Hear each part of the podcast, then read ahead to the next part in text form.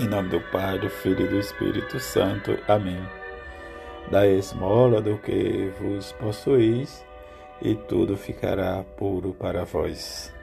Terça-feira da 28ª semana do Tempo Comum, Evangelho de Lucas, capítulo 11, versículo 37 a 41.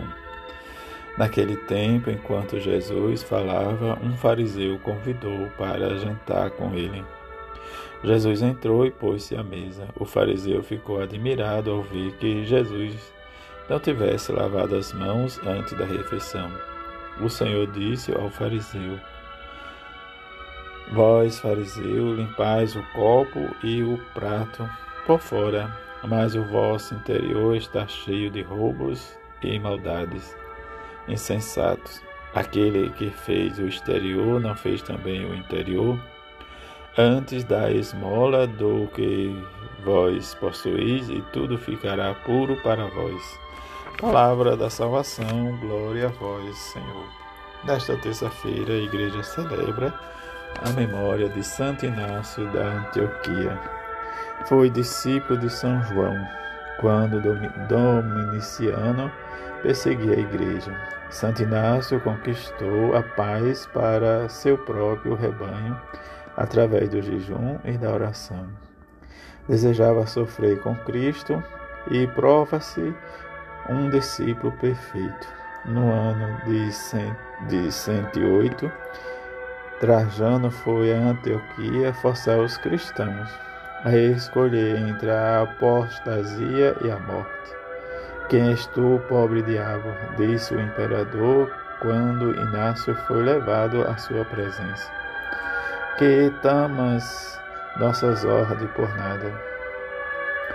Não chames de pobre diabo, respondeu Inácio, a quem traz comigo Deus. E quando o imperador lhe perguntou o que queria dizer, Inácio explicou que carregava em seu coração o Cristo que se deixara crucificar por sua causa. O imperador condenou a ser feito em pedaços pelas feras, e diante do seu testemunho, como o próprio diz, rogue Santo Inácio para obter a graça de tirar proveito de tudo e qualquer sofrimento, e nele regozijar-se como um meio para se tornar mais semelhante ao nosso Redentor crucificado. Que este homem de coragem e de fé, em que viveu a imitação de Cristo como testemunho e diante da sua imitação realmente centrou para a igreja, diz a Eucaristia, quando o tornou mais de perto e diante de se tornar a unidade e a concórdia, seu nome diz é escrito no cano romano, em que a liturgia desse dia nos oferece, além do seu martírio, experimentar o amor a misericórdia. Paulo nos convida, tendo os homens conhecido a Deus, não o glorificaram como Deus. Diante dessa circunstância, ele vai nos dizer: o justo viverá pela fé. Diante dessa confirmação, ele vai dizer que, de, que a ira de Deus se revela do alto do céu contra toda impiedade e iniquidade dos homens, que em suas iniquidades oprime a verdade. E diante do Evangelho que nos leva a questionar diz, as nossas obras de caridade, o que nós fazemos em benefício do outro, do coração, em que de diante de um pequeno gesto de purificar as mãos, de lavar, diz, Jesus escandalizou os fariseus, mas Jesus realmente observa e dá a resposta. Quer dizer, Jesus interpela nós pessoalmente as nossas comunidades. Não se trata de desvalorizar ou fazer poucos né, dos belos ritos, mas realmente fazer com amor e dedicação.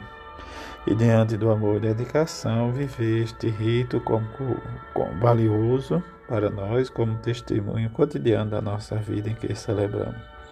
E não viver muito o legalismo exacerbado, mas realmente viver a pureza interior centrada e perto do que Jesus nos diz, diante do nosso conhecimento, buscar sempre superar a nossa fragilidade, a nossa fraqueza.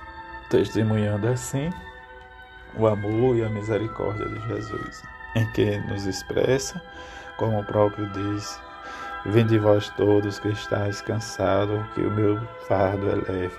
Mas viver sempre a obra de caridade que nós façamos, não como o próprio Evangelho nos diz, mas limpar sempre nossa alma, nosso corpo para o nosso seguimento e a nossa fidelidade para conquistarmos a eternidade.